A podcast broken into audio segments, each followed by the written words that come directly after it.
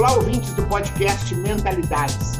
Hoje encerramos a nossa série sobre a China com um convidado que está em Londres, Rui Cavendish. Ele tem um histórico na China em negócios internacionais e me propôs essa pauta, essa conversa.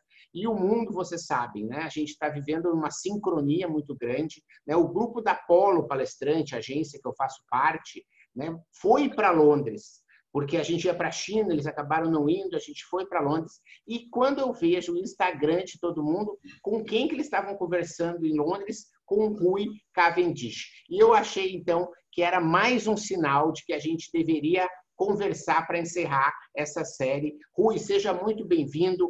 Conta para nós um pouquinho como que você foi parar aí em Londres, um pouquinho da sua história, onde você nasceu no Brasil, como que foi a sua viagem para a China. Aí, rapidamente, para a gente te conhecer, seja muito bem-vindo.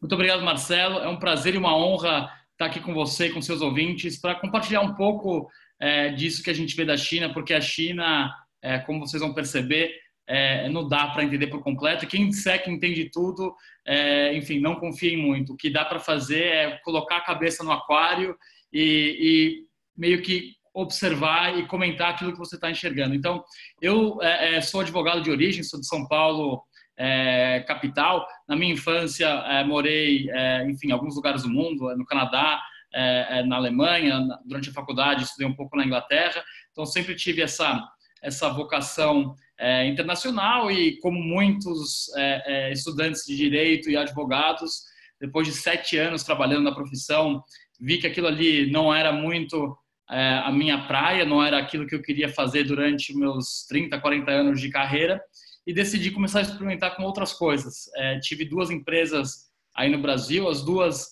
falharam miseravelmente, como todo bom empreendedor. E uma coisa que eu aprendi é que eu tenho que falar isso com orgulho de boca cheia mesmo, porque é okay. só quem faz e toma na cabeça que, que aprende e que vai para frente. E aí, depois dessa experiência, eu, eu, eu achei que era interessante é, é, ter um pouquinho mais de, de chancela, um pouquinho de mais é, é de base teórica e decidi fazer um MBA, é, que é um mestrado em administração de empresas, até para complementar o conhecimento que eu tinha no jurídico, que era muito técnico, muito específico para aquela área. E aí, enfim, já tendo morado muito tempo na América do Norte, já tendo passado bastante tempo na Europa, eu pensei, poxa, é, é, a Ásia é um lugar tão mal explorado pelos brasileiros, chega tão, tão pouca informação sobre a Ásia no Brasil, é, eu quero ir lá, eu quero, eu quero começar a entender isso aí e, e ver o que, que tem, né? Poxa, afinal, é, é quase metade da população do mundo está para aqueles lados e a gente não sabe nada. É, e aí, enfim, fiquei olhando vários lugares na Ásia. Eu já tinha trabalhado numa empresa japonesa e confesso para quem já trabalhou é, com empresas japonesas que não me adaptei muito bem é, é, à cultura. É uma cultura muito particular. tem vários livros de negócios que falam sobre a cultura de negócios, de, de a cultura corporativa japonesa e estava com muito medo de, de, de ir para a Ásia, mas acabei topando é, é um desafio de ir para a China fazer meu MBA lá. E o primeiro mês foi muito difícil, né? É, primeira vez que eu, que eu desembarquei na Ásia, toda aquela confusão e poluição e aquela gritaria, você não sabe quando estão te falando bom dia, se estão xingando a sua mãe, é, não dá para pegar um táxi, não dá para fazer nada. Mas, é, é, enfim, depois das três, quatro primeiras semanas, foi impossível não me apaixonar pela China só para você, é, só para a gente entender. É, essa sua infância viajando era uma coisa de família e só para também eu entender, você foi para a China pela primeira vez já para fazer o MBA, não foi para conhecer para a escola antes nem nada?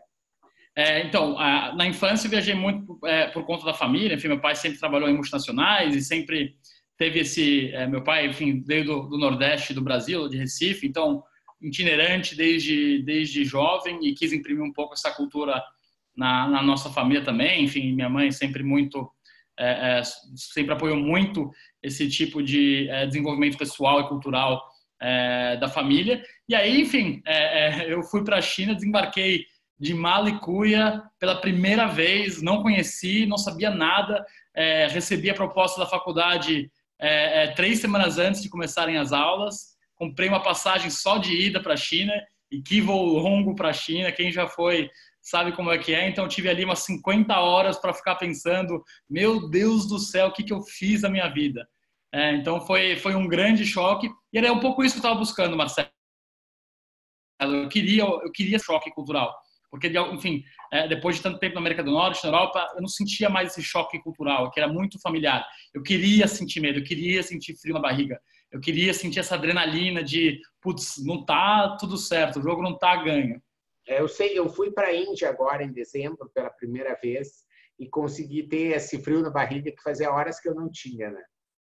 E é, e é muito gostoso, né, Marcelo? Porque é, eu acho que a gente, o ser humano vive é, de desafios e eu gosto muito de desafios. E, e é, morar na China e me adaptar à China certamente foi um grande desafio.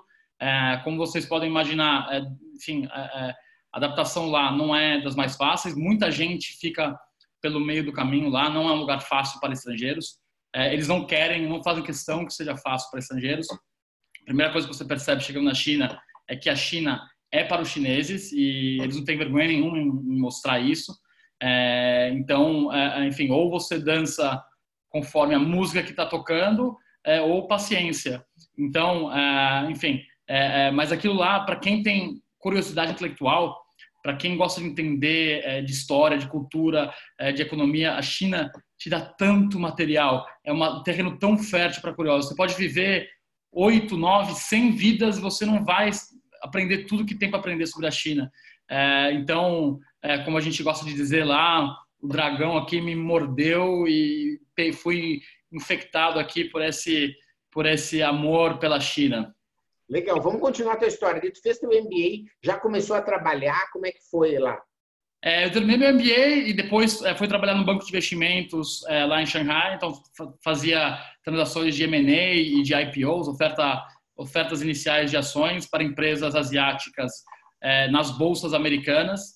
É, fiquei algum tempo fazendo isso, tive a oportunidade de trabalhar em vários deals é, pela Ásia, então passei muito tempo em Singapura, passei muito tempo na Indonésia e pude é, é, aprender mais também sobre Vietnã, sobre Tailândia, sobre todos esses mercados é, e países e culturas que são muito fascinantes e que, enfim, eu acho que primeiro vamos, vamos estudar sobre a China, mas depois eu acho que a a, o resto da Ásia e principalmente o Sudeste Asiático é um lugar muito interessante para se aprender.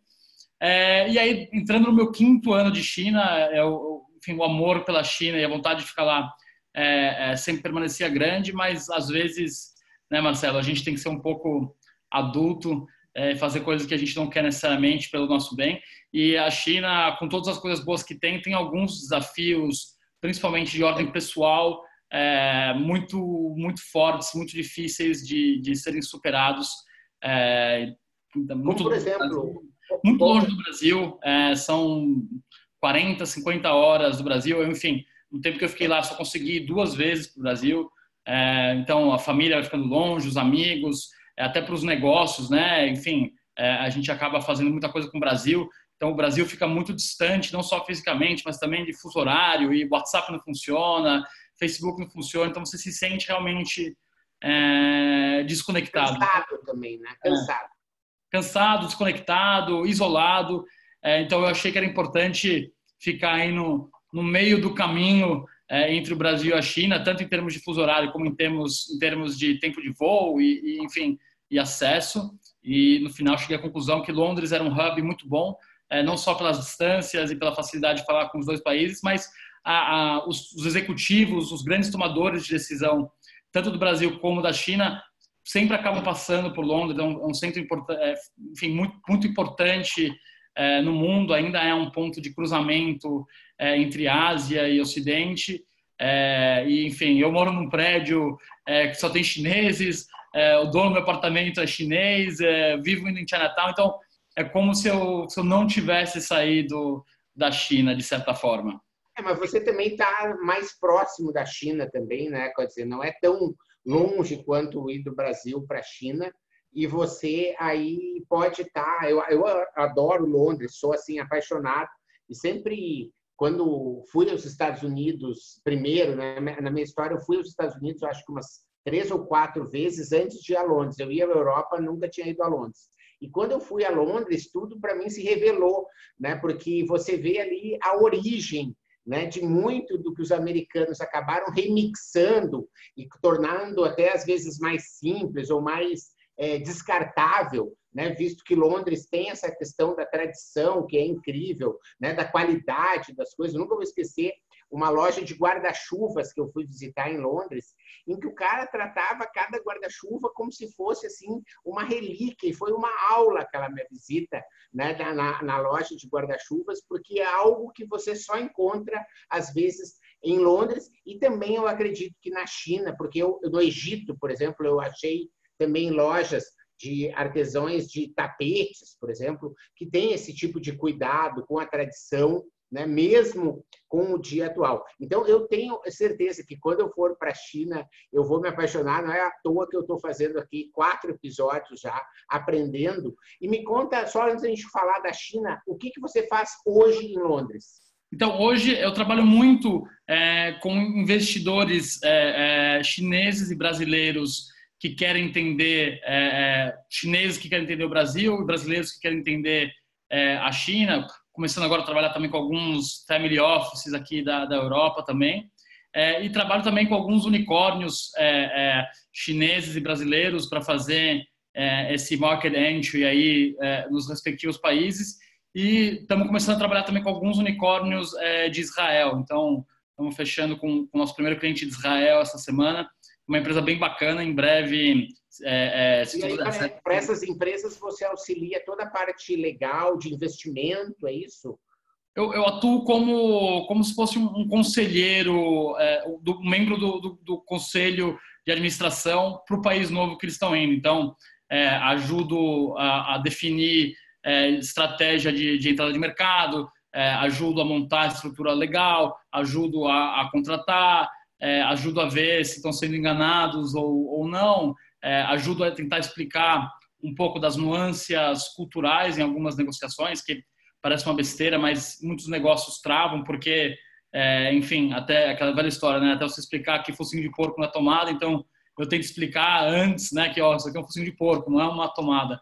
Então, é, é um pouco esse o, o, papel, fazer não, não a tradução do idioma, mas a tradução principalmente da cultura é, é de negócios e é, dividir um pouco dos insights que eu tenho de Brasil com os estrangeiros e de China com os estrangeiros de fora da, China. Às vezes ajuda alguém com uma lente um, brasileiro às vezes tem dificuldade em explicar o Brasil, porque, enfim, a gente está muito ligado aos temas do dia a dia aí a gente acaba falando muito com o nosso viés, com o nosso chapéu de uma pessoa atuante no mercado. E a mesma coisa com o chinês. O chinês, às vezes, ele está muito preso ali no dia a dia para conseguir subir para a varanda, subir a 30 mil pés e olhar a situação de cima. Então, é, é eu talvez não, tenha é, é, o, conhecimento tão profundo da cultura como um chinês nativo tenha, mas eu consigo interpretar algumas dinâmicas do mercado chinês e é, conseguir explicar isso em termos ocidentais. Então, é isso que as empresas buscam quando eles vêm,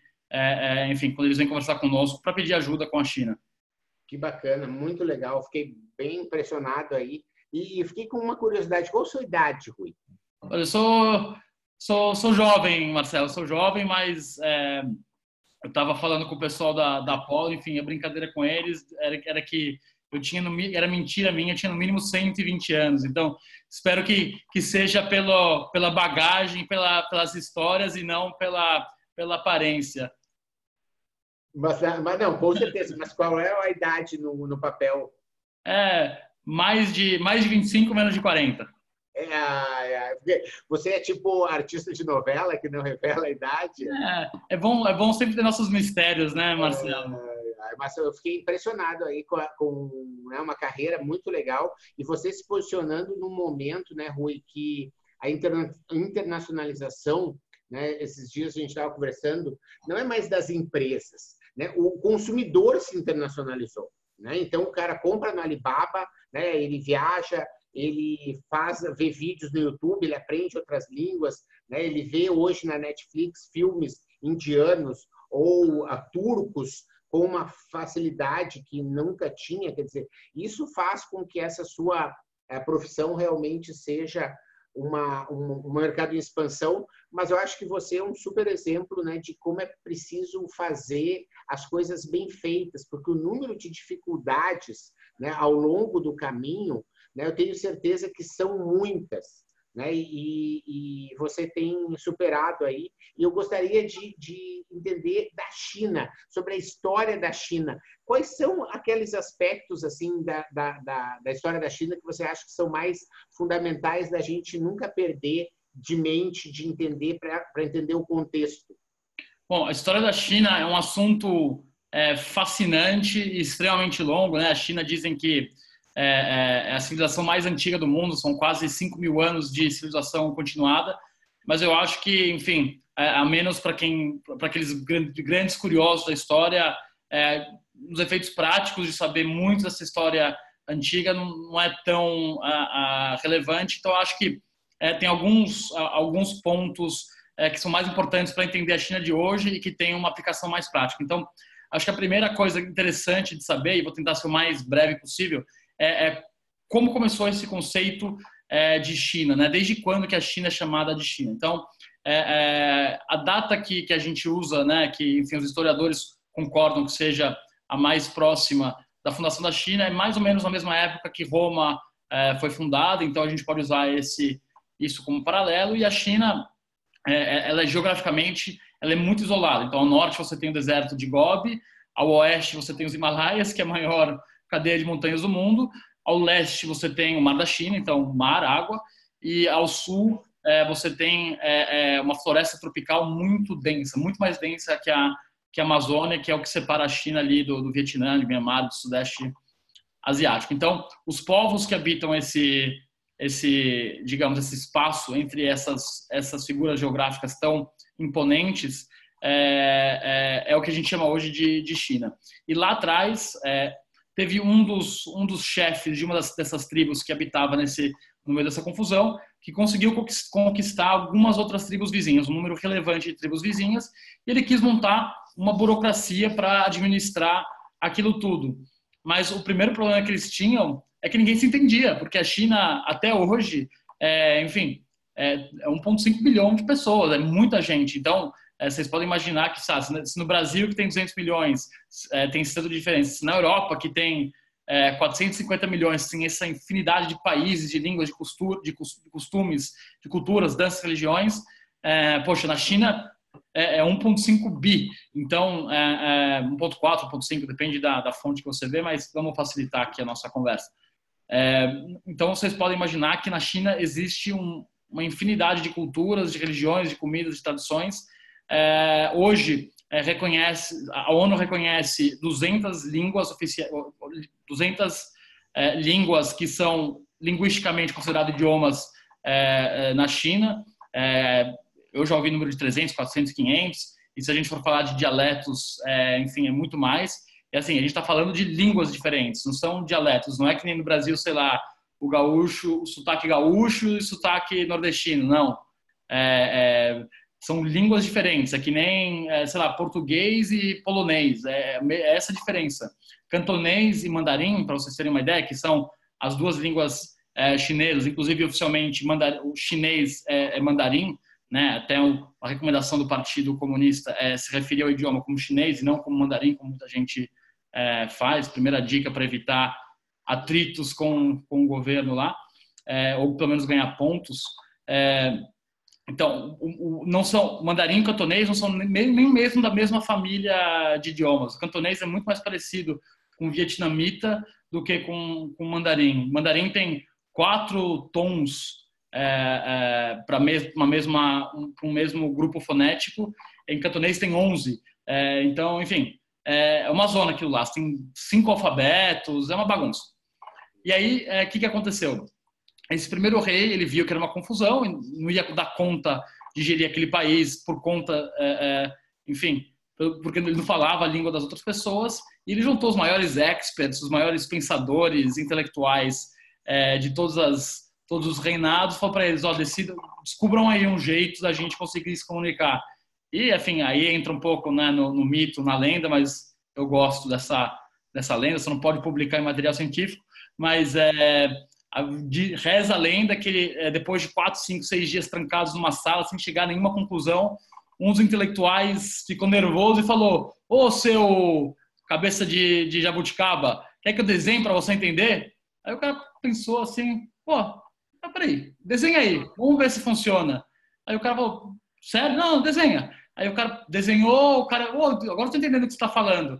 É, e decidiram que o melhor jeito de se comunicar, enfim, era muito mais rápido que aprender línguas, que aprender outra coisa, era todo mundo é, concordar no que, que é um desenho adequado para cada coisa. Então, é, água é um mesmo desenho, não importa se eu chamo água de, de Alfredo e você chama de, de carro, é, não importa a palavra que a gente usa, a gente vai desenhar, é um desenho universal e todo mundo vai entender que é água. Então, foi assim que nasceu o alfabeto é, chinês e é por isso que até hoje o alfabeto chinês é, é, é nesse sistema fonético, é, desculpa, que não é nesse sistema de, de ideogramas e não fonético como é o nosso no, no Ocidente. É, quantos, quantos, quantas letras tem? Então, o número de letras é, tende ao infinito. O que você tem são 256 radicais, e aí você tem é, várias regras para juntar esses radicais em novos caracteres. Então, o caractere que eu já vi com mais radicais tem 36 radicais. Ou seja, é, é, é eu não sou muito bom de, de, de, matemática, né? até por isso que, enfim, virei advogado, mas é aquele 256 ponto de exclamação lá. Então, 256, a potência de 250, enfim, é muita combinação. Mas o que, o que os, os especialistas falam é que você tem que saber é, 3 mil caracteres para ser considerado alfabetizado e, e 10 mil para ser para ler o jornal, né? para ter uma, uma fluência uma fluência boa. É, eu nunca estudei muito chinês, mas enfim, tendo ficado lá algum tempo, aprendi algumas coisas é, e eu sei talvez uns 400, 500 caracteres num, num dia bom. É, parece muito, mas eu não consigo ler, enfim, eu consigo ler algumas coisas na rua, algumas placas, algumas coisas assim cruciais é, para sobrevivência, mas é, eu, eu, tenho muita muita dificuldade. É, enfim, e aí esse, esse sistema de, de esse sistema de escrita se foi para outros países também. No Japão a gente vê os, os ideogramas que na verdade o Japão copiou da China. O Japão é, durante é, a dinastia de, de Tokugawa mandou mais de 30 mil consultores culturais para a China para copiar tudo da China e trazer de volta para o Japão. Então, é daí que vem a arquitetura japonesa, que vem a escrita japonesa, enfim. Mas essa é a base da essa é a partir desse momento da fundação desse alfabeto é que a China é considerada é, China para fins históricos. Então isso a gente está falando 5 mil anos atrás. E aí, Marcelo, dando uma um fast forward aí é, de 4.850 anos, mais ou menos, a gente chega no século XIX, que é onde a Inglaterra, que é o país onde eu estou é, agora, estou bem perto da sede do HSBC aqui, inclusive, que é HSBC, para quem não sabe, é The Hong Kong Shanghai Banking Corporation, é, que foi um banco que foi fundado por ingleses na China para financiar a exportação de ópio para a China. Então, é, é para quem não conhece muito bem esse episódio, eu acho que é um episódio muito importante se comentar, porque ele começa o que se chama na China até hoje do século da humilhação. Então, é, o que, que aconteceu? É, a Inglaterra é, é foi a pioneira na, na, primeira revolução industrial e começou. É, isso teve várias, vários impactos, né, várias consequências. E duas delas são relevantes para a nossa história. A primeira delas foi a grande urbanização que aconteceu na Inglaterra. Então, o pessoal saiu do campo, parou de trabalhar no campo e foi trabalhar nas fábricas. E Londres, para quem já veio, enfim, sabe que no inverno fica escuro super cedo, de manhã é um frio do caramba, é super úmido, é difícil levantar da cama e que enquanto você não toma aquele aquele copão de café para te dar aquele tapa na cara, você não acorda. Aquele cafezinho com açúcar. Parece uma besteira que hoje você só vai no supermercado e compra, mas no começo do século XIX não era assim. E na, e na, na Inglaterra, enfim, muito mais do que o café, é, ficou muito popular o chá. O chá que veio é, do Oriente. Então, a Inglaterra começou a consumir quantidades absurdas de chá e de açúcar, né? Inclusive, onde fica meu escritório aqui, da onde estou falando com vocês, é, é, um prédio que foi construído no antigo cais de açúcar do Porto de Londres, então chama Sugar Key até hoje, é, é o cais é, do açúcar, onde todo o açúcar é, era desembarcado para a Inglaterra. É, e o maior, fornecedor de chá para a Inglaterra era a China. E os produtores chineses de chá só aceitavam metais preciosos em troca do chá, é, principalmente prata, é, mas também ouro. Ouro também funcionava. Então, o que aconteceu? É, acelerou muito esse processo é, de urbanização da Inglaterra. As horas foram ficando muito longas para muitas pessoas dentro das fábricas e precisava de chá para deixar a galera acordada. porque senão a galera, enfim, não produzia, dormia, tinha acidente, é, tinha que tomar chá, é, chá com açúcar. É, e a demanda não era suficiente. Então, a produção de, de a, produção de, de, prata e de ouro não era suficiente para comprar todo o chá. E o que, que, a Inglaterra fez? Eles olharam ali no mapa deles de colônias é, ali na Ásia e viram o que, que a gente tem aqui perto, que é completamente inútil para a gente, que a gente pode é, é, enfiar na chinesada para trocar por chá. E eles descobriram é, uma planta que era que enfim é muito popular é, no Afeganistão, no país que hoje é o Afeganistão, é, que naquela época era parte da Índia britânica, que é, a, a, o pop, né? Que é o, enfim, não lembro o nome em português, mas é, a plantinha da qual se faz, é, se extrai o ópio e, e, que hoje se faz a heroína. Enfim, dava muito lá, era muito fácil de plantar e dava, tinha esse negocinho, esse tal desse ópio que você fumava e dava um barato. E aí, o que, que eles fizeram? Eles pegaram esse ópio, levaram para os principais pontos onde eles faziam trading de chá e começaram a viciar a galera em ópio. É, infiltraram lá o pessoal, deixou a galera doidona de ópio, e aí começaram a chegar lá e oferecer ópio em troca de chá. E aí é, resolveu-se o problema do pagamento pelo, pelo chá. Só que resolveu o lado inglês, o lado chinês, como vocês podem imaginar, não ficou muito satisfeito. O imperador ficou louco e proibiu a venda de ópio na China. Proibiu. Só que aí é, a Inglaterra falou, né, como assim está proibido? É, e a, a, aí entra a segunda consequência relevante para nós da Revolução Industrial Inglesa, que é a capacidade é, é, de produção de material bélico que a Inglaterra desenvolveu. Então, as fábricas eram muito eficientes, muito rápidas, eles conseguiam é, construir muito rápido é, é, armas, espingardas, barcos, os barcos já com motor a vapor. Então, enfim, e a China lá com, com aqueles, aqueles arco é, uns escudinhos, como vocês podem imaginar, quando o imperador proibiu e a Inglaterra, e a Inglaterra mandou soldados para combater o exército do imperador. Enfim, a guerra não durou muitos dias. É, foi uma vitória muito rápida, decisiva é, da Inglaterra e é, essa foi conhecida como a Primeira Guerra do Ópio. Então, isso foi mais ou menos ali na década de 1830. E aí, em 1830, a China que a gente conhece hoje começou a tomar forma. Então, nesse tratado, alguns pontos importantes foram é, a cessão de alguns portos é, é, na China para a Inglaterra. Então, Hong Kong, a ilha de Hong Kong foi cedida em perpetuidade à Inglaterra. É, Hong Kong, enfim, a gente poderia fazer um episódio inteiro só falando de Hong Kong, mas não é, não é essa a pauta hoje. A gente pode fazer num outro momento, mas Hong Kong foi cedido em perpetuidade para a China. É, e Shanghai foi cedido é, a Inglaterra, né? Shanghai foi cedida também à Inglaterra. Então, Shanghai, que era um vilarejo de pescadores minúsculo e relevante, é, é, a Inglaterra tomou e começou a administrar aquela região e convidou outros nove países estrangeiros administrar junto com eles a cidade. Então, Shanghai, se vocês forem hoje, quem tiver oportunidade, as fotos que a gente conhece mais são daqueles prédios, né? Aquela, aquela torrezinha com que parece um espetinho, o abridor de garrafa, o Shanghai Tower, que é o segundo prédio mais alto do mundo.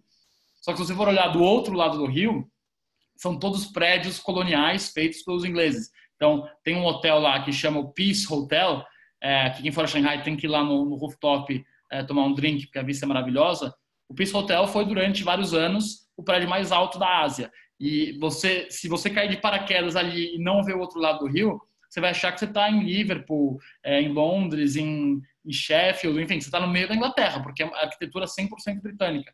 É, então, enfim, é, é, você, Marcelo, comentou que quando você veio para Londres, você começou a entender os Estados Unidos. É, você com essa, com essa visão de Inglaterra, chegando em Xangai e sabendo dessa, dessa ligação histórica, você vai começar a entender algumas coisas também. E aí, enfim, para também não entrar em muito detalhe, para a gente falar um pouco mais de tecnologia é, mais para frente, que é o que está na moda hoje, o que está na boca do povo, mas é, é, é, tiveram outras guerras do ópio, e no período entre 1830 e 1949, que é o chamado século da humidação, 1900, por que 1949?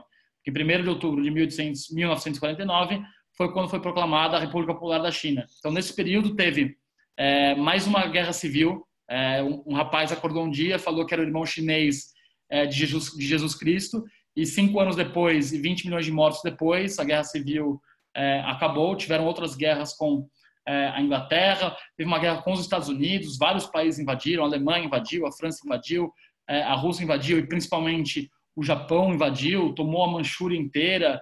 É, a China teve uma eleição, teve um presidente eleito que foi o Sun Yat-sen, um nome muito comum, muito falado no Ocidente, mas ele foi presidente por menos de um ano. E aí o chefe, um líder militar chamado Chiang Kai-shek, é, que é o líder do, do Kuomintang, que a gente fala em, no Ocidente, Kuomintang é, no, no, chinês, é, enfim, no mandarim, é, é, deu um golpe de Estado e o exército é, com o Partido Nacionalista assumiu o poder da China.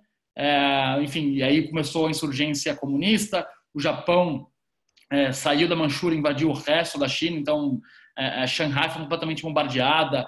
Nanjing, né, que a gente também fala Nanquim em português, mas o nome em chinês é Nanjing, é, é, teve um dos episódios mais negros da história do século XX, que foi o massacre de Nanjing, onde mais de, é, é, enfim, não se sabe quantas milhões de mulheres foram estupradas, 300 mil pessoas foram assassinadas no espaço de três, quatro dias. É, tem um filme pra, sobre isso, para quem quiser ver, com aquele ator é, alemão fantástico, Daniel Bru, é, enfim, que é, é, tipo uma lista de Schindler versão China. Então, era um diretor da Siemens China que tava, ajudou a salvar alguns chineses desse massacre é, de Nanjing, usando toda a estrutura da, da Siemens, a multinacional, a multinacional alemã, é, é, para ajudar essa turma. Então, foi um século muito difícil. E por que, que é muito importante entender tudo isso? Porque a China, depois da, do, da, do fim da Guerra Civil, com a vitória dos comunistas, teve um outro período muito turbulento, que foram as décadas de 50 e 60. Aí já com Mao Zedong no poder, é o Mao Tse Tung, como se fala no Ocidente, Mao Zedong, é, como se fala na China, tudo depende de como você traduz ali a, a, a, enfim, a romanização, como você faz a romanização, tem alguns sistemas diferentes. O preferido do Partido Comunista Chinês é o Mao Zedong. É, e, e aí o que aconteceu? Tiveram dois programas do Mao Zedong que foram que tiveram algumas consequências negativas, muito negativas para o país. O primeiro foi é, o grande salto adiante, que foi basicamente a reforma agrária, todas as terras produtivas foram nacionalizadas e redistribuídas igualmente entre toda, toda a população. É, isso gerou uma grande famina, porque, pô, Marcelo, enfim, você mora aí é, mais no, meio do campo, tá? mas eu estou acostumado a prédio, concreto, tijolo. Se você me der um, uma fazenda e falar, ó, meu, se vira aí, cara, você tem que plantar agora. Ah, mas o que, que eu planto? Como que eu pego a senha? Não, não sei. Não interessa, meu, se vira, aprende.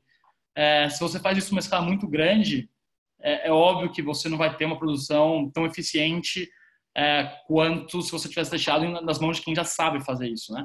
Então houve uma grande família, enfim, tem várias estimativas, as mais conservadoras e mais é, é, ligadas a, a, Beijing falam em 30 milhões de mortes. Eu já vi pessoas falando em mais de 100 milhões de mortes, um número mais aceito, e esse aí dá para colocar em publicações científicas, 60 milhões de mortes, é, mas é muita morte, né? É, é um episódio muito triste é, na história da China. É, e até tudo devido à reforma agrária? Tudo devido à reforma, principalmente à reforma agrária. Principalmente à reforma agrária. É, e até, enfim, esse episódio na China, eles tentaram né, não, não falar muito sobre isso, mas não teve jeito. Então, hoje, o que eles falam é que o mal foi ninguém consegue ser 100%, 100 bom, o mal foi 70% bom e 30% ruim, só que esse 30% ruim foi muito ruim. Então, essa, essa é a justificativa que se dá. É, enfim, como você pode imaginar, depois de um episódio desse, muita gente começou a, a falar, a, enfim, a ficar contra o governo. É, e aí que veio a Revolução Cultural, onde teve uma, uma limpeza ideológica do, do país, principalmente das elites intelectuais. Então, nessa época, era, você era obrigado andar com um livrinho vermelho do mal é, no bolso, quem não andava tinha graves consequências. Aí que começou uma, uma coisa que até hoje impacta muito a cultura de negócio da China. A, a China, a maior, a coisa mais importante para você fazer negócio com a China, e essa é uma dica aí para vocês, é você criar uma relação de confiança com outra pessoa. O que, que é confiança? É que você não vai caguetar o cara para o governo. Você pode roubar ele, pode mentir, pode, sabe, cometer, enfim, não respeitar o contrato, isso aí não tem problema nenhum, nenhum, isso aí estamos em casa. É, o, que, o, que, o que você não pode é caguetar e sair falando as coisas que vocês tratam para outras pessoas. Por que, que tem essa mentalidade? É uma coisa que, enfim, era muito comum na época da Revolução Cultural, era é, porque, enfim, muita gente morrendo, alimentação ruim, mudanças de, enfim, por vários motivos, as fábricas não estavam produzindo tão bem, o campo não estava produzindo tão bem, e o governo é, precisava, enfim, aumentar a produção, porque a China estava fechada para o comércio com outros países, estava brigando com a União Soviética, estava, é, enfim, brigando com os Estados Unidos. A China estava muito isolada, então não conseguia importar nada. Tudo tinha que ser produzido na China.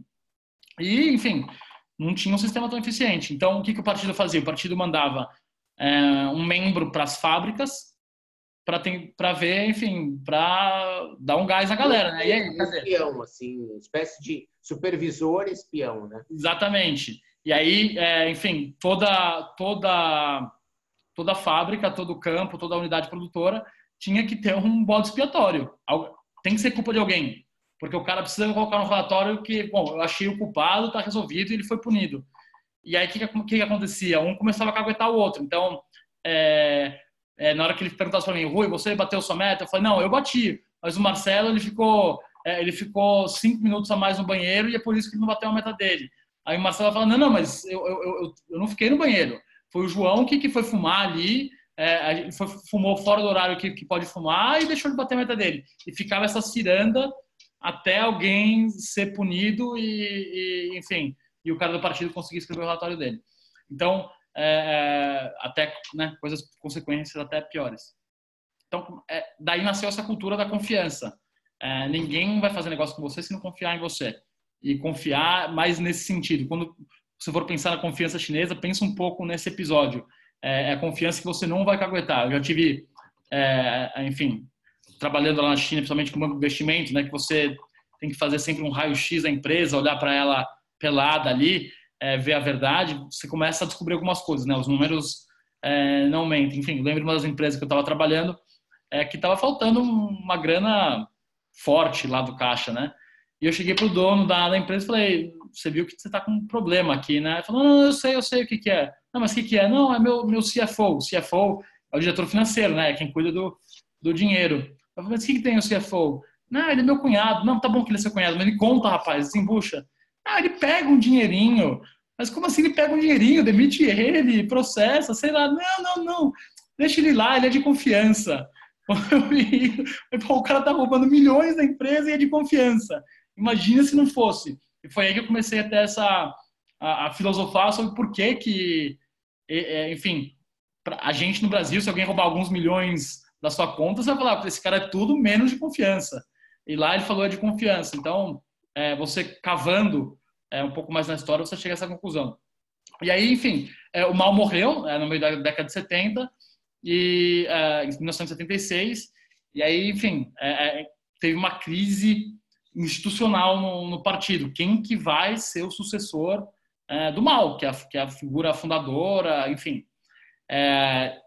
E as alas que estavam competindo, que o Partido Comunista é um só, mas tem várias alas dentro dele não são partidos registrados, mas tem uns grupos políticos ali, os grupos de trabalho políticos dentro do partido, não muito diferente como é no Brasil. Enfim, a gente tem no PSDB, tem os alquimistas, os serristas, os covistas, etc. Então é mais ou menos essa a lógica.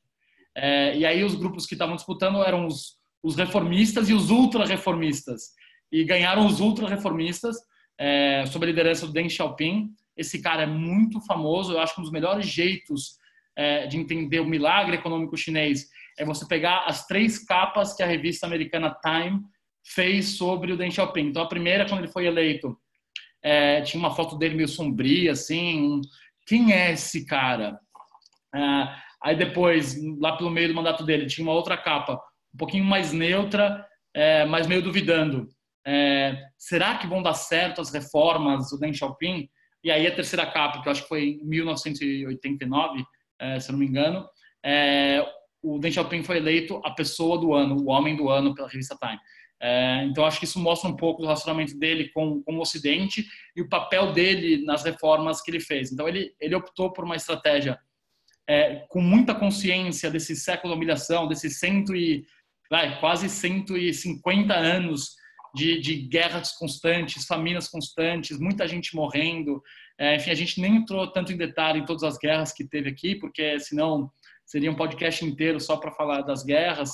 Cada um desses assuntos que a gente falou, tem horas e horas que a gente pode ficar falando. É, mas ele, ele entendeu que era muito importante para o povo é, voltar a ser próspero. Prosperidade era muito importante. Ele fez vários, ele fez vários experimentos. E o experimento que mais deu certo, é, então o que, que, ele fazia? Ele pega, ele, o, o, modelo que o Deng Xiaoping criou das zonas econômicas especiais, que a gente, enfim, fala-se um pouco no Ocidente. É, eu estudei isso na escola, mas não sei se todo mundo é, teve a possibilidade de estudar isso na escola, mas são basicamente é, zonas que funcionam como a Zona Franca de Manaus. São zonas que têm regras diferentes do resto do país para as indústrias. É basicamente isso. E aí é, eles fizeram várias, na época do Deng, eles fizeram várias é, zonas econômicas especiais e, e, com regras diferentes. E aí depois iam adotando as regras é, é, que davam melhor resultado em cada zona específica. E depois tudo isso culminou na criação de uma cidade nova, é, que é Shenzhen, é, que é um dos dos três polos é, de tecnologia da China, que se fala muito no Brasil, sede de empresas como Tencent, como DJI, dos drones, é, Baidu tem uma operação muito grande lá, enfim, chamam Shenzhen do, do, do, Vale do Silício do hardware. Então, o Deng Xiaoping, o que ele fez? Ele decidiu focar no crescimento econômico, é, criando regras mais favoráveis, voltou é, alguma forma de respeito à propriedade privada, é, contratos comerciais voltaram a valer um pouco, é, as regras da economia muito liberais. Então, a China, é, para quem, enfim, é, gosta de se dedicar a, a, pensar em política, aí no Brasil a gente fala muito de esquerda, direita, comunista, socialista. Então, o que, que é a China? Né? É comunista, não é? Enfim, eu, eu não sei, e eu acho que não importa tanto, mas eu acho que o que é engraçado é que é, a China tem coisas que deixam anarcocapitalistas babando, é, porque, enfim, para micro e pequenas empresas, o governo não aplica nenhuma regra, não paga imposto, não tem lei trabalhista, não tem nada. É um faroeste, mas também é comunista, tem um planejamento central, tem o um partido único, tem, enfim, tem várias características do comunismo. Então, é, é, a China começa a te dar um nó na cabeça. Eu é, é, falava muito de política antes de morar na China, hoje já não falo mais tanto, porque já percebi que, enfim, é uma confusão e ninguém tem a resposta. Mas, enfim, é, então Deng Xiaoping criou Shenzhen, e, e, vocês estão vendo que o governo é, muito forte na China, né? Muito, é muito pesada a mão do governo. É, enfim, tive, eu tive a honra de trabalhar na China com, com o Ricardo Jeromel, que também é, já deu palestra para a Apolo. Enfim, é, é, um grande conhecedor da China. Ajudei muito ele no que pude com o livro que ele escreveu. Uma das coisas que ele fala no livro dele, O Poder da China, recomendo aí para quem quiser ler, é uma excelente leitura. Ele fala que o, o Adam Smith falava da mão invisível do mercado é, na China tem a mão do partido, né? Só que a mão do partido ela não é invisível, ela é bem visível, vermelha, umas veias saltando para fora, forte, musculosa. É, então é muito importante entender como funciona o partido. É, e de novo, o partido no, tem no Brasil, na né, direita e esquerda, tem muito esse debate sobre a meritocracia, se é bom, se é ruim. É, então é, a gente tem na China um modelo comunista, um partido único, mas que funciona é, num sistema de meritocracia. Todos o partido tem é, entre 80 e 90 milhões é, é, de membros, então é, é, bastante gente, é mesmo considerando que a população é de 1,5 bi, é, é, muita gente, e todo mundo dentro do partido tem as suas metas anuais a serem batidas. E as metas anuais são ligadas a um negócio que chama Plano Quinquenal, que é um plano é, é, centralizado de desenvolvimento da, economia feito a cada cinco anos. A gente está no 13 terceiro plano quinquenal é, que vai acabar agora em 2022. Em 2022 vai ter o 14º plano quinquenal. E aí as metas de todo mundo é ligada às prioridades, às 10 prioridades do plano quinquenal. É, e aí você, de acordo com seu desempenho com cada um daqueles itens, você é promovido ou não, como numa empresa. Não é muito diferente. E como numa empresa, o cargo máximo para você atingir é o cargo de CEO, de, de chairman, de é, é, presidente do conselho de administração, que é o presidente do país, é o secretário-geral do partido, que hoje é o é, Xi Jinping. Então, você tem o Xi Jinping, que é o secretário-geral do partido, presidente do país é, e chefe das Forças Armadas, que, aliás, as Forças Armadas não são do país, são do partido. É uma distinção muito importante, muito diferente do, do Brasil. People's Liberation Army. É, é, é, quem manda é o partido, não é o país. É, então, você tem lá em cima o presidente, aí ele tem um conselho é, de administração, né, um, um, como uma empresa, pensem numa empresa listada, ou como a Sabesp, que você comentou, é, que tem um conselho de administração, eles têm também, e tem sete membros, é, já chegou até nove, mas hoje são só sete, que chama Politburo. Então, esse nome já devem ter ouvido falar. O Politburo nada mais é que esse grupo de sete pessoas, e assim, todo mundo, o Xi Jinping está sozinho lá em cima, e aí todos os negócios, todos os, os órgãos que eu estou falando embaixo, todo mundo que participa do órgão de cima participa também do de baixo. Então, é uma pirâmide e está todo mundo dentro do é um triângulo, está todo mundo dentro do triângulo.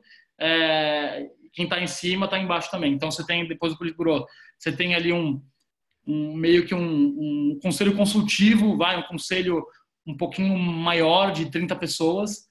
É, e dentro desse conselho tem inclusive o CEO e fundador da Tencent, que é o Pony Ma. A gente vai falar um pouquinho mais sobre a Tencent é, rápido daqui a pouco.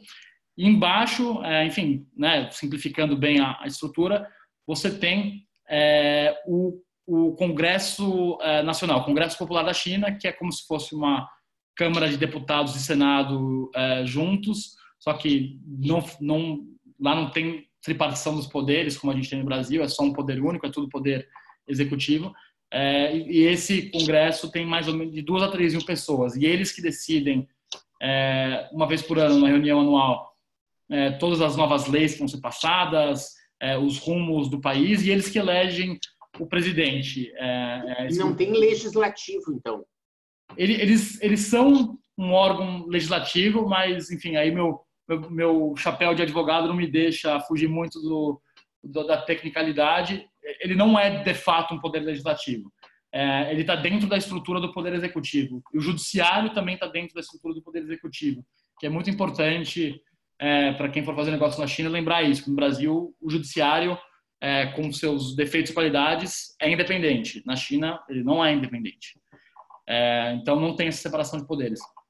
É... Olha só, a gente está com 50 minutos, a gente tem uma hora. Né? Vamos deixar para falar num próximo episódio sobre tecnologia. Vamos terminar um pouco mais dessa história da cultura e da história, que eu acho que é muito legal. Eu tenho uma pergunta que, eu, que é a seguinte: a revolução cultural de que maneira ela não conseguiu abafar o conhecimento antigo que a, que a China tem, porque e, e o quanto hoje a, a, China de hoje ela carrega tradições e, e, conhecimentos que vêm de 200, 300 mil anos atrás. Queria que você falasse um pouquinho qual a sua visão sobre isso. Essa é uma excelente pergunta, Marcelo. Enfim, eu já eu já contei essa história que eu estou contando para vocês é, para mais de 500 pessoas. É a primeira vez que me fazem essa, essa pergunta. É, então, hoje, se você quiser ver é, é o que é mais próximo da China tradicional, você não, não vai para a China. Você tem que ir para Taiwan, você tem que ir até para o Japão, é, que, como, como eu falei com vocês lá atrás, é, mandou vários emissários culturais para copiar a cultura da China. A revolução cultural mudou muitos aspectos da cultura tradicional chinesa. Vários templos foram destruídos, várias várias, vários hábitos, vários costumes foram proibidos é, e várias coisas foram adaptadas, incorporadas a um pensamento é, é, comunista. Então, não foram muitas as filosofias estrangeiras que deram certo na China. É, o budismo, que veio da, da, da Índia, é, teve, deu certo na China. Hoje, 20% da população chinesa quase se declara budista, ou que segue até de alguma forma, algum dos livros do budismo. É, o cristianismo deu errado. É, a gente falou um pouco da guerra civil que o, que o cristianismo gerou é, com consequências catastróficas, mas deu errado. E o comunismo deu certo. Né? O comunismo, é, nesse modelo importado da, da Rússia e pensado lá atrás por Karl Marx, o alemão. É, então, é, muito da China tradicional foi deletado e como o governo tem todo o controle sobre a educação, eles conseguem, de certa forma, é, também manter isso. Eu não sei tanto sobre exatamente o que foi apagado, porque a minha, maior exposição foi a chineses que moram na China, que, que, enfim, que não sabem, né? A menos que tenham tido acesso a outros livros ou tenham estudado em Taiwan, é, é, é difícil ter, ter acesso a isso. Então, Taiwan é muito mais tradicional. Inclusive, o alfabeto hoje na China é diferente do alfabeto tradicional o Mao Zedong fez um alfabeto novo, que é o que a gente chama do chinês é, simplificado. E aí você tem em Taiwan, em Hong Kong, em Macau e até no Japão o chinês tradicional, que são caracteres mais complexos, porque eles seguem aquela regra de, ligar os radicais, que, é, que eu estava falando um pouquinho para vocês. Na China não é assim, eles tentaram fazer um desenho mais fácil de escrever e de ler, é, para alfabetizar, para aumentar né, o, o a, a, número de pessoas alfabetizadas que conseguem ler. É, então, é, é muito da, da cultura chinesa não foi preservada. É, muito da cultura chinesa antiga, milenar, ficou pelo caminho, mas não dá para pagar tudo. Então você tem algumas coisas. Então, por exemplo, a medicina continua sendo muito até onde eu, eu, pude entender, a medicina ainda está bastante intacta, a medicina chinesa, tradicional chinesa. Isso não mudou muito, mas alguns hábitos alimentares mudaram. Então a gente está falando agora desse, dessa história do, do, coronavírus, de comer um morcego, tal. É, isso provavelmente não acontecia antes da do grande salto adiante, antes da revolução cultural. A comida chinesa sempre foi muito sofisticada e muito delicada, luxuosa, um pouco como é a japonesa. Mas, pô, uma situação que tem milhões e milhões, dezenas de milhões de pessoas morrendo de fome, você vai comer o que aparece. E eu, enfim, já ouvi várias histórias é, do pior tipo que você pode imaginar é, de chineses mais velhos, é, que nem, nem dá para falar aqui num, num espaço como, como esse, do tipo de coisa que eles comiam. Então, é, é, é, enfim, hábitos alimentares, religiosos, uma coisa que era muito forte, que era a veneração dos ancestrais na China, também foi muito diminuída, porque o comunismo não consegue coexistir com uma religião. o comunismo nos países que ele foi, né, principalmente na Rússia, na União Soviética, você vai perceber que ele é, é muito ele, o comunismo exige uma cultura muito forte, uma adesão cultural muito forte dos participantes no sistema. E se você tem uma cultura familiar é, ou é, religiosa muito forte, ele está competindo por espaço ali. Então, na China, a cultura familiar é tão forte que ainda continua sendo a unidade mais forte da, da sociedade, continua sendo a família, porque, enfim, é, não tem como quebrar. Mas é, é, vários outros aspectos foram, é, se não deletados, meio que diluídos, estão mais aguados do que eram antes e, de novo, é, se vocês puderem conversar com alguém que é de Taiwan, é, que estudou fora ou que foi educado fora, é, é são pessoas que conseguem te dar insights muito legais. Tem bastante descendente taiwanês é, aí no Brasil, porque em Taiwan, é, quem estudou fora consegue entender no mesmo nível que a gente entende a cultura, a cultura ocidental, só que eles entendem também no detalhe a cultura chinesa tradicional, talvez não tão bem é, com essas pitadas novas do, do comunismo, porque quem está em Taiwan são chineses da China continental é, é, que não concordavam com o comunismo e que tiveram que fugir. É, então, se vocês tiverem aí na rede de vocês algum taiwanês, é, alguém que, enfim, que passa muito tempo ali na liberdade, que tem um avô, uma avó, até os pais ou nasceram em Taiwan, eu conheço alguns aí no Brasil, vale muito a pena um papo com eles para entender melhor essa cultura mais antiga, mais ancestral é, da China e até para entender a China de hoje, porque eles conseguem dar essa visão do Ocidente e da China. Muito legal. Para a gente encerrar, então, esse nosso primeiro episódio mais sobre a cultura, eu queria ouvir a sua opinião, que você não falou da palavra da Índia, né? Qual a sua visão da Índia na história da China? E se você concorda que a Índia, mesmo com o domínio britânico aí por um período, né, ela preservou muito mais a questão da tradição, porque os britânicos estavam muito mais interessados no, na questão econômica do que entrar nas questões é, religiosas e etc. E, e, eu queria que você fizesse esses dois paralelos para a gente terminar esse episódio. É, é, muito engraçado, né? Porque a China e a Índia têm uma fronteira gigante, mas por milênios não teve quase nenhuma interação, porque a fronteira é, é marcada pelo, pela montanha dos Himalaias, né? Pela cadeia de montanhas dos Himalaias, onde tem um monte Everest. O Everest fica entre o Nepal é, e a China, fica bem na, na fronteira enfim, o Nepal historicamente é parte da, da Índia, né? Era a fronteira da, da, da Índia inglesa. Então, ao longo dos milênios, a interação entre a Índia e a China foi muito pequena e aumentou muito mais com a presença dos ingleses, é, estranhamente, porque eles ficavam andando mais para cima e para baixo ali na Ásia e tinha um pouco mais de, de polinação ah, ah, entre as culturas. Hoje, a Índia e a China é, é, têm alguns problemas é, a nível de governo. Todo ano, ou a cada dois anos, tem troca de tiros na fronteira entre o exército da China e o exército da Índia. Em algumas ocasiões, enfim, escalou a níveis bastante graves. Mas no lado de business, principalmente tecnologia, a China está tentando muito entrar no jogo é, é, é, digital da Índia. Então, principal, a principal fintech da Índia chama Paytm, é, um, é um wallet digital, e o maior investidor é a Ant Financial, que é o braço financeiro do Alibaba.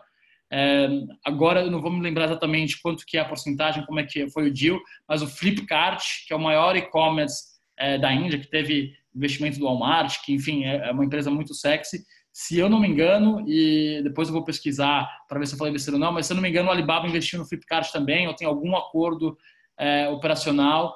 Eu conheço alguns empreendedores chineses brilhantes é, que estão saindo do Alibaba e montando diversas soluções é, é, de e-commerce cross-border é, específicos para a Índia. Então, tem um, inclusive, que chama Mayfair, inspirado aqui no bairro de Londres, e ele vende é, produtos de moda acessórios de moda para mulheres é, feitos na China, na Índia.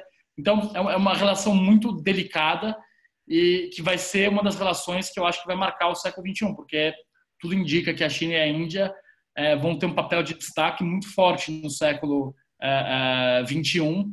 É, é, e a Índia teve, como você mencionou bem, a Índia não teve é, nenhum governo comunista ou totalitário depois que os ingleses saíram. Então, a Índia não teve essa disruptura da cultura tradicional, conseguiu manter muito tradicional. e isso é, tem impactos, enfim, como tudo na vida, tem externalidades positivas e negativas. O lado negativo é, que, que, enfim, é um pouco mais prático para nós aqui, é, é, que, do ponto de vista de negócios, a China, por ser um, um país autoritário é, é, e muito mais centralizado, as decisões a nível de governo são tomadas de forma muito mais rápida. Na Índia, você é muito mais difícil você conseguir colocar os planos em ação, porque você tem vários estados, cada um com a sua cultura, cada um com suas leis, cada um com suas regras, e que o governo central respeita. Ele não passa por cima de, de ninguém. Ele não fala, não, vai ser assim, acabou. Não. Se você vai fazer uma, uma linha férrea que vai atravessar três estados, tem, os três estados têm que estar contentes e têm que estar de acordo, que é mais parecido com o nosso sistema federalista no Brasil, é, que, que tem uma certa autonomia e que tem umas regras que têm que ser respeitadas pelo governo central. Muito bom. Olha, Rui, foi um prazer. Assim, eu adorei. Tenho certeza que nossos ouvintes também e a gente vai voltar para falar com você sobre tecnologia. A gente já vai acertar aí quando que a gente vai fazer isso, mas eu agradeço demais. Quero que você deixe os seus contatos, caso o pessoal queira mais informações. Né? A gente vai colocar também nos descritivos, se você permitir, o seu LinkedIn, para que o pessoal possa estar tá colocando aí a, a sua. entrando em contato com você né, principalmente para entender né, essa sua seu conhecimento aí, aproveitar né, seu networking, principalmente que eu entendo hoje né, no, nas questões de negócios e internacionalização de negócios. Muito obrigado, Marcelo. Foi um prazer enorme estar aqui com você nessa véspera de carnaval é, e nos vemos em breve para continuar esse nosso papo de China. Legal, muito obrigado. Se você ainda não está inscrito, né, você se inscreve na plataforma de podcast que você preferir, você acompanha e toda semana tem aqui uma novidade como essa. Muito, muito obrigado, Rui. Foi hoje um espetáculo de uma aula né, sobre a cultura chinesa que, para mim, foi muito legal. Eu tenho certeza que também para quem esteve com a gente até o final também curtiu muito. Muito obrigado. Obrigado, Marcelo. Um abraço aos ouvintes. Obrigado você que ouviu o podcast Mentalidades. Para não perder nenhuma atualização, se inscreva no Spotify ou no iTunes ou ainda no Podbean. Para entrar em contato para consultorias, palestras e cursos, www.menta90.com.br, onde você encontra também vídeos e textos com outros conteúdos. Se preferir, mande um e-mail falecom@menta90.com.br. Até a próxima.